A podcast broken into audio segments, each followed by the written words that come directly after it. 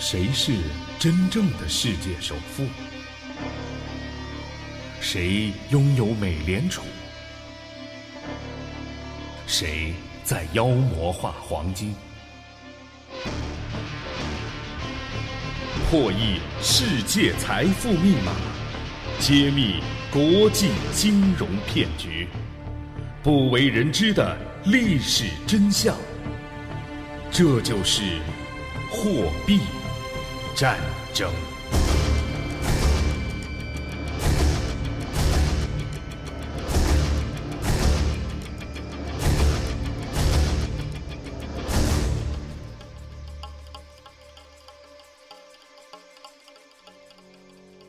美国内战的起因，欧洲的国际金融势力。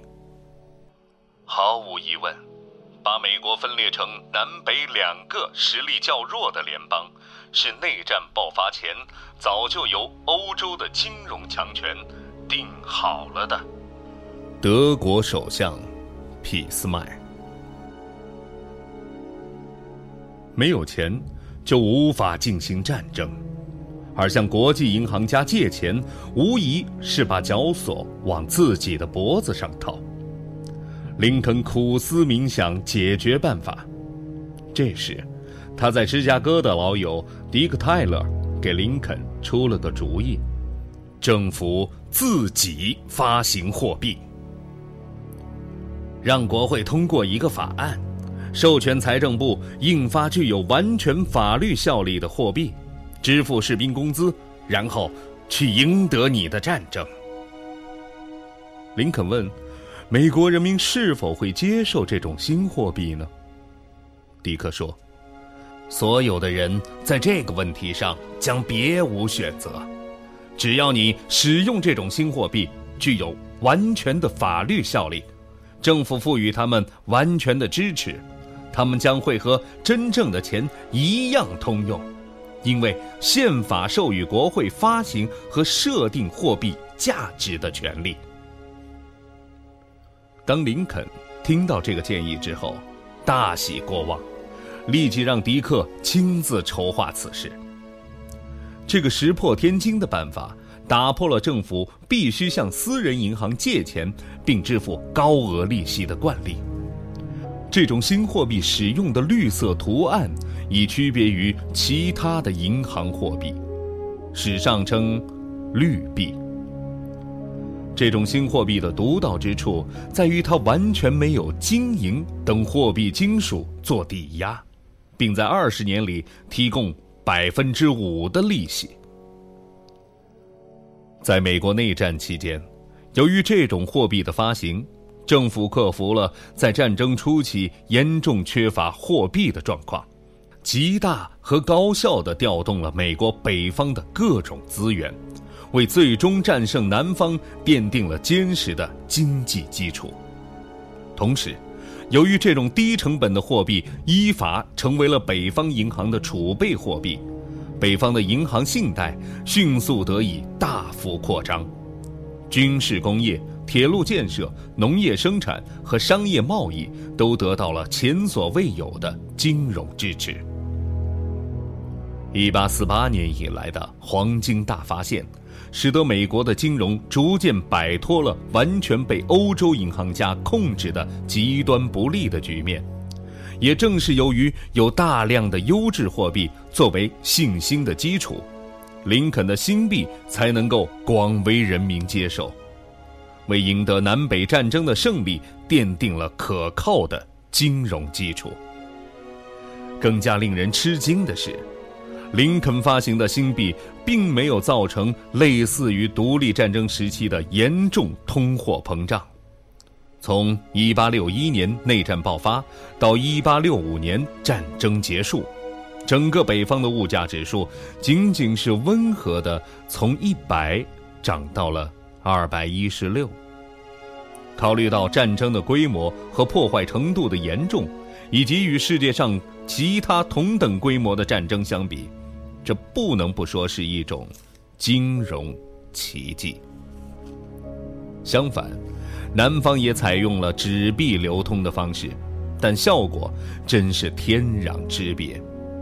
整个美国南方的物价指数在同期从一百飙升到了两千七百七十六。整个南北战争期间，林肯政府一共发行了四点五亿美元的新货币。这种新的货币机制运行得如此之好，以至于林肯总统非常认真地考虑要把这种无债货币的发行长期化和法制化，而这一点，深深地刺痛了国际金融寡头的根本利益。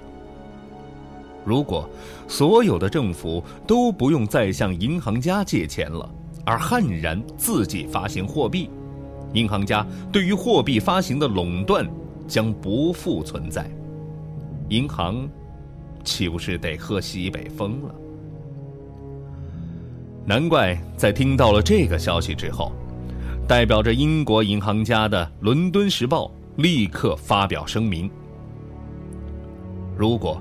源于美国的这种令人厌恶的新的政策得以永久化，那么政府就可以没有成本的发行自己的货币，它将能够偿还所有的债务，而且不再欠债，它将获得所有必要的货币来发展商业，它将变成世界上前所未有的繁荣国家，世界上的优秀人才和所有的财富都将涌向北美。所以，这个国家必须被摧毁，否则它将摧毁世界上的每一个君主制国家。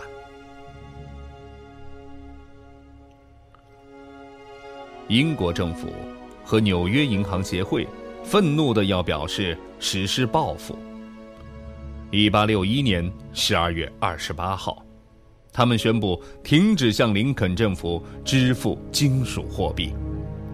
纽约的一些银行还阻止了黄金储备者提取黄金，并宣布撤销用黄金购买政府债券的承诺。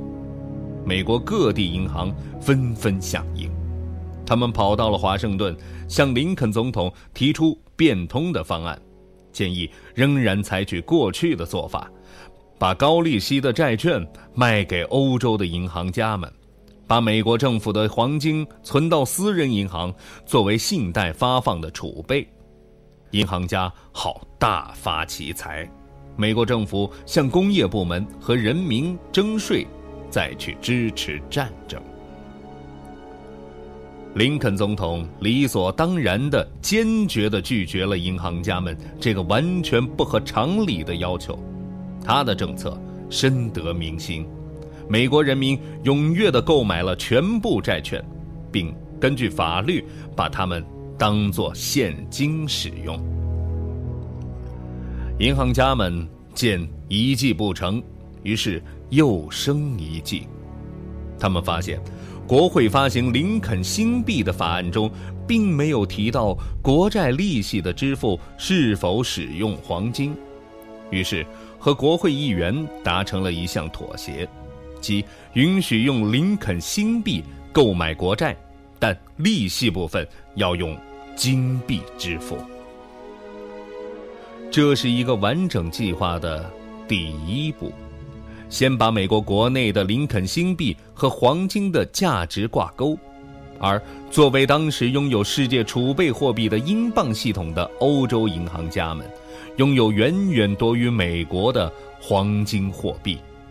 美国银行家和国会的妥协，使得国际金融势力利用对美国黄金进出口总量的控制，间接地达到了操纵美国货币价值的效果。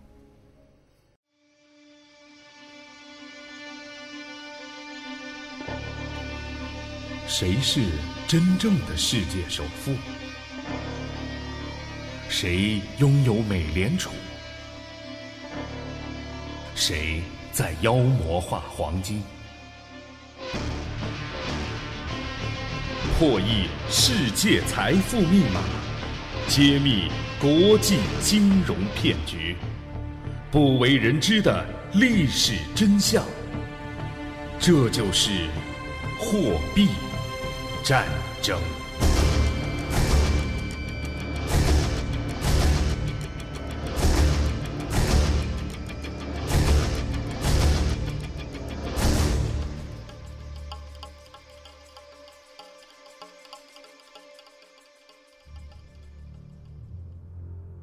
在欧洲的国王们于1861年美国内战爆发前后向美洲大量派兵，准备分裂美国的最危险的时刻，林肯立刻想到了欧洲君主们的宿敌——俄国。林肯派出了特使向沙皇亚历山大二世求救。当沙皇收到了林肯的信，他并没有立刻打开，只是在手上。掂了掂，然后说道：“在我打开这封信或知道它的内容之前，我将事先同意他所提出的任何要求。”沙皇准备军事介入美国内战，有几方面的原因：一是唇亡齿寒的担忧，在亚历山大二世的时期。横扫欧洲的国际金融势力已经叩响了克里姆林宫的大门，银行家们强烈要求比照欧洲先进的金融国家的经验，在俄国成立私有的中央银行。沙皇早已敲破了其中的秘密，坚决拒绝了这个要求。当看到了岌岌可危的另一个反对国际金融势力的林肯总统陷入了同样的危险境地时，亚历山大二世如果不出手相助，只怕下一个就得轮到他了。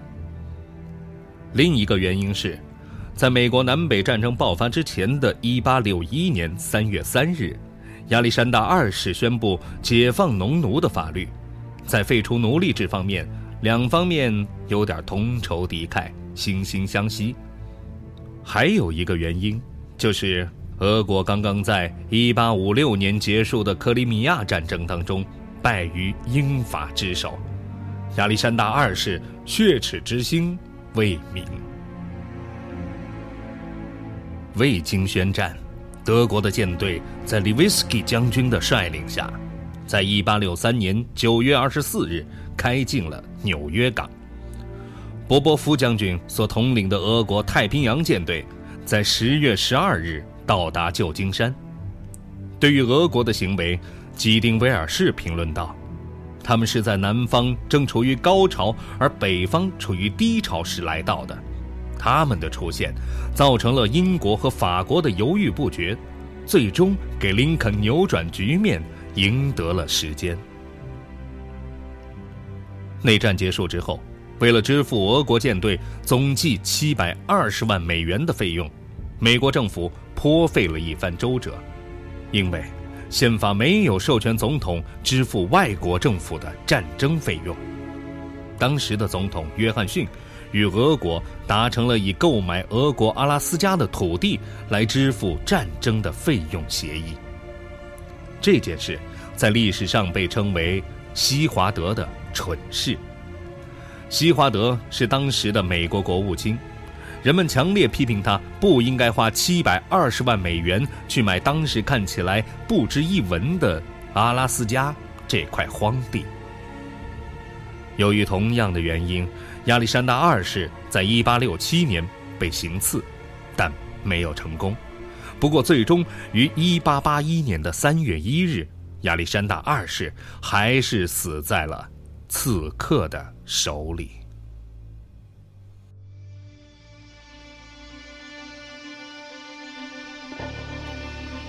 谁是真正的世界首富？谁拥有美联储？谁在妖魔化黄金？破译世界财富密码，揭秘国际金融骗局，不为人知的历史真相。这就是货币。战争。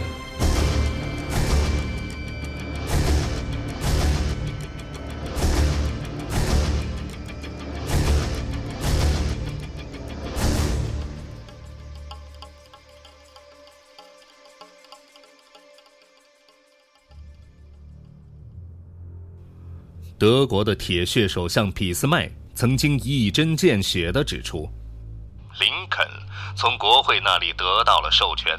通过向人民出售国债来进行借债，这样政府和国家就从国外金融家的圈套中跳了出来。当国际金融家明白过来美国将逃出他们的掌握时，林肯的死期也就不远了。林肯在解放了黑奴、统一了南方之后，立即宣布南方在战争中所负的债务全部一笔勾销。在战争中一直为南方提供巨额金融支持的国际银行家们损失惨重。为了报复林肯，更是为了颠覆林肯的货币新政，他们纠集了对于林肯总统不满的各种势力，秘密策划了暗杀行动。最后发现，指派几个行刺的狂热分子，实在不是一件特别困难的事儿。林肯在遇刺之后，在国际金融势力的操纵之下，美国国会宣布废除林肯的新币政策。冻结林肯新币的发行上限不超过四亿美元。一九七二年，有人问美国财政部，林肯发行的四点五亿美元的新币到底节省了多少利息？后来经过认真的计算，几个星期之后得到了财政部的回答：因为林肯发行的美国政府自己的货币，一共为美国政府节约了。四十亿美元的利息。美国的南北战争从根本上看，是国际金融势力与其代理人在美国政府激烈争夺美国国家货币发行权和货币政策的利益之争。在南北战争前后的一百多年时间里，双方在美国中央银行系统的建立这个金融制高点上反复的进行殊死搏斗。前后总共有七位美国总统因此被刺杀，多位国会议员为此丧命。直到一九一三年，美国联邦储备银行系统的成立，最终标志着国际银行家们取得了决定性胜利。诚如俾斯麦所言，林肯的死是基督徒世界的重大损失。美国可能没人能够沿着他伟大的足迹前行了，而银行家们将会重新掌握那些富有的人。我担心，国外银行家以他们高超和残酷的手腕，会最终得到美国的富饶，然后再用它来系统的腐蚀所有全球的现代文明。